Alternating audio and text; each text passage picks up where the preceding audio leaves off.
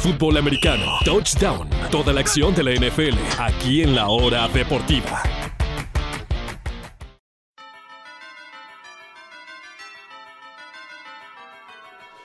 Gracias por continuar con nosotros aquí en la hora deportiva. Vamos a concluir el programa de hoy con un poquito de NFL. Hoy, 7 de agosto, estamos exactamente a un mes del inicio de la temporada. El 7 de septiembre se jugará el Kansas City Chiefs develando su tercer título de campeones de Super Bowl, su tercer banner como campeón de Super Bowl frente a los Leones de Detroit, que es una de las franquicias que más interés ha generado recientemente para la próxima temporada.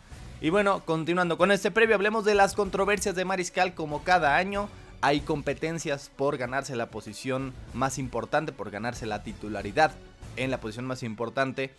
Y vamos a dejar fuera algunas que podrían ser controversias, pero realmente, realmente no lo son. Por ejemplo, hay tres novatos que yo estoy prácticamente seguro que van a iniciar desde el día 1. El caso de Bryce en Carolina, quien ya fue nombrado QB1, como le dicen, es decir, el titular de Anthony Richardson en los Colts, que hay una mínima chance de que Garner Minshew le gane el puesto titular, pero me parece que Anthony Richardson será el titular desde el primer día. Y también el caso de CJ Stroud en Houston, no hay, me parecen muchas dudas de que sea el titular. El único novato, digamos, de los importantes que no se ha ganado su lugar es Will Levis con Tennessee. Hay otras controversias que no están realmente, que no son realmente controversias, por ejemplo el caso de los Patriotas de Nueva Inglaterra y algunos que dicen, oh, Bailey Zappi le puede ganar el lugar a Mac Jones.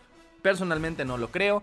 También está el caso, por ejemplo, de los Cardenales, que sí, van a tener, hay, una, hay dudas, por supuesto, con la posición de mariscal, pero no es en sí una controversia, más bien es esperar a qué momento, en qué momento de la temporada vuelve Kyler Murray. Al momento empezaría la temporada Colt McCoy, nada más la duda es hasta cuándo volvería Kyler Murray para su puesto titular. No es en sí una controversia, simplemente es, está lesionado el titular, cuando regrese ya volverá a tener su puesto. Así que hablemos específicamente de los cuatro equipos que tienen controversia de mariscal. Del menos interesante al más interesante. Porque obviamente hay equipos que le llaman la atención a muchos, hay otros que absolutamente a nadie le importan. Comencemos precisamente con el último en la lista, el que la menos interesante es la de los Bucaneros de Tampa Bay. Que sí pasaron de ser un equipo muy llamativo por Brady y por Gronk por todo lo que significó. Ganaron el Super Bowl y me parece que simplemente van a volver a la irrelevancia por mucho, muchísimo tiempo. Los Bucks que pudieron haber ido tras Lamar Jackson, pudieron haber ido tras Jimmy G inclusive, pudieron haber tomado en alguien en el draft. Al final dijeron, no, vamos a irnos con Baker Mayfield. Baker Mayfield al parecer sería el titular, pero está en una competencia real con Kyle Trask. Kyle Trask que fue eh, tomado hace apenas un par de años proveniente de la Universidad de Florida, de los Gators, ahí bastante cerca de Tampa. Es decir, el favorito para los locales es Trask.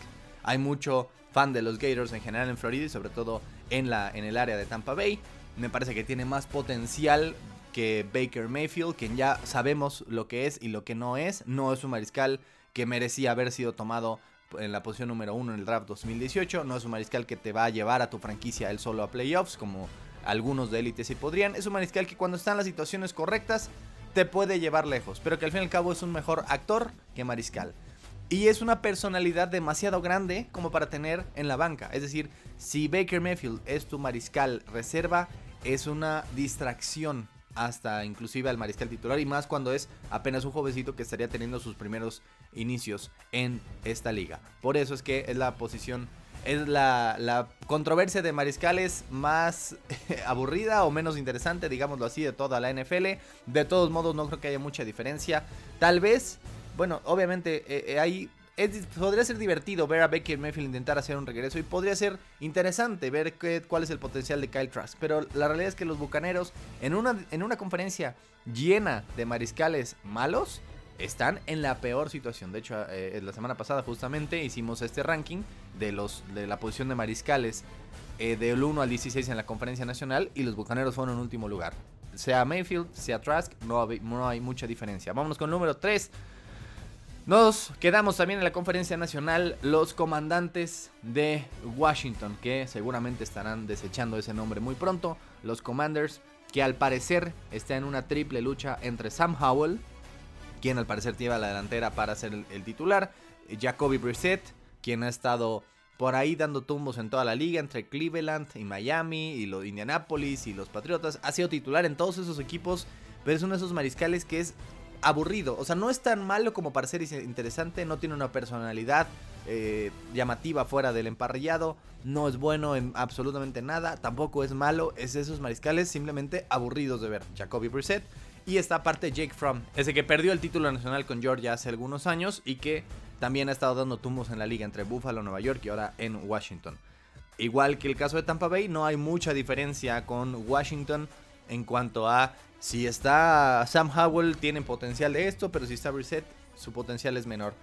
Realmente, eh, lo único interesante es saber realmente qué tan bueno puede ser Sam Howell. No le tenemos mucha fe a, Jake Fromm y ya sabemos exactamente lo que te da y no te da Jacoby Brissett. Así que es lo único interesante, que Sam Howell gane la titularidad y realmente es un mariscal interesante. Hay demasiado optimismo alrededor de los comandantes este año, simplemente por el hecho de que se fue Dan Snyder, pero en sí el equipo no es que sea mejor en absoluto. Tienen buena defensiva, sí, tienen buenas armas, me fascina Terry McLaurin, pero de ahí a pensar que será un equipo sorpresa está complicado y mucho depende de qué diantres es Sam Howell, qué tipo de jugador es y hasta que ya gane la titularidad no lo sabremos. Número 2 en esta lista, Tennessee, ya habíamos hablado un poquito de la situación del único novato que no se ha ganado titularidad, pero creo que lo hará tarde o temprano. Al momento es Ryan Tannehill quien sigue siendo titular. No sé qué está haciendo Tennessee, se está aferrando a la idea de ser un equipo contendiente a playoffs. En el mejor de los casos podrían meterse a playoffs con un comodín, y quedar eliminados ahí. Ese es el mejor de los casos. Están en esa situación, en ese limbo donde no son tan malos como para meter el tanque y ya reestructurarse, o no son tan buenos como para pensar en ganar su división o incluso hacer ruido en playoffs, en absoluto. Esa es la diferencia entre poner a Ryan Tannehill o poner a Will Levis. Will Levis tal vez es tu mariscal del futuro, pero para ello necesitas darle la oportunidad de que juegue. No veo ninguna razón para que siga en para que siga Tannehill como titular porque no van a llegar absolutamente a ningún lado. Mejor darle la oportunidad al joven. Así que yo creo que veremos a Levis más temprano que tarde. Al momento, al momento, esta competencia de mariscales la sigue ganando Tannehill, pero insisto, creo que Levis será titular más temprano que tarde. Pero sin duda, sin lugar a dudas, la número uno, y este es el único equipo de, los, de esta lista que es contendiente, son los 49 de San Francisco. Y hay además tres opciones con los 49ers, que es la de Brock Purdy, quien al parecer ya había regresado de su lesión de codo.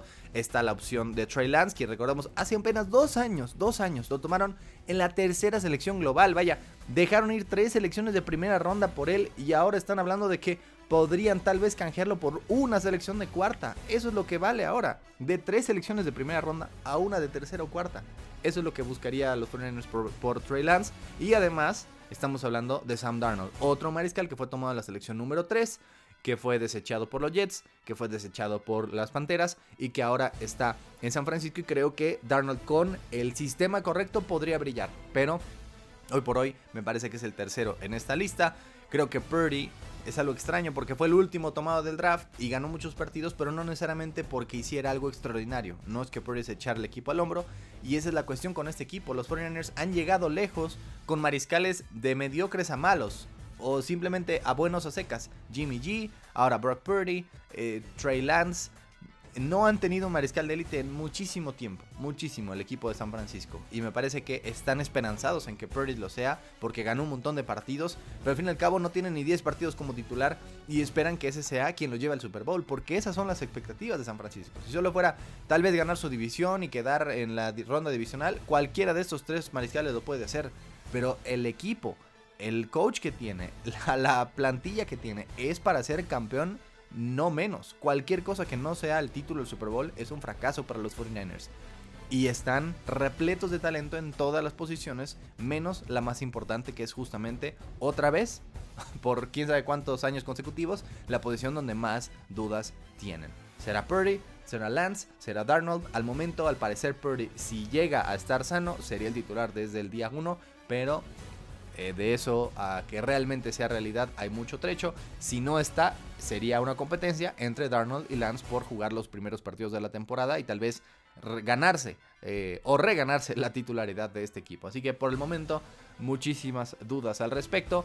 Pero la más interesante, sin lugar a dudas, es más, inclusive diría yo que la pregunta más interesante de todo el campamento de entrenamiento de la NFL, de todos los equipos, de todo lo que está pasando, es precisamente eso. ¿Qué pasará con la posición de mariscal?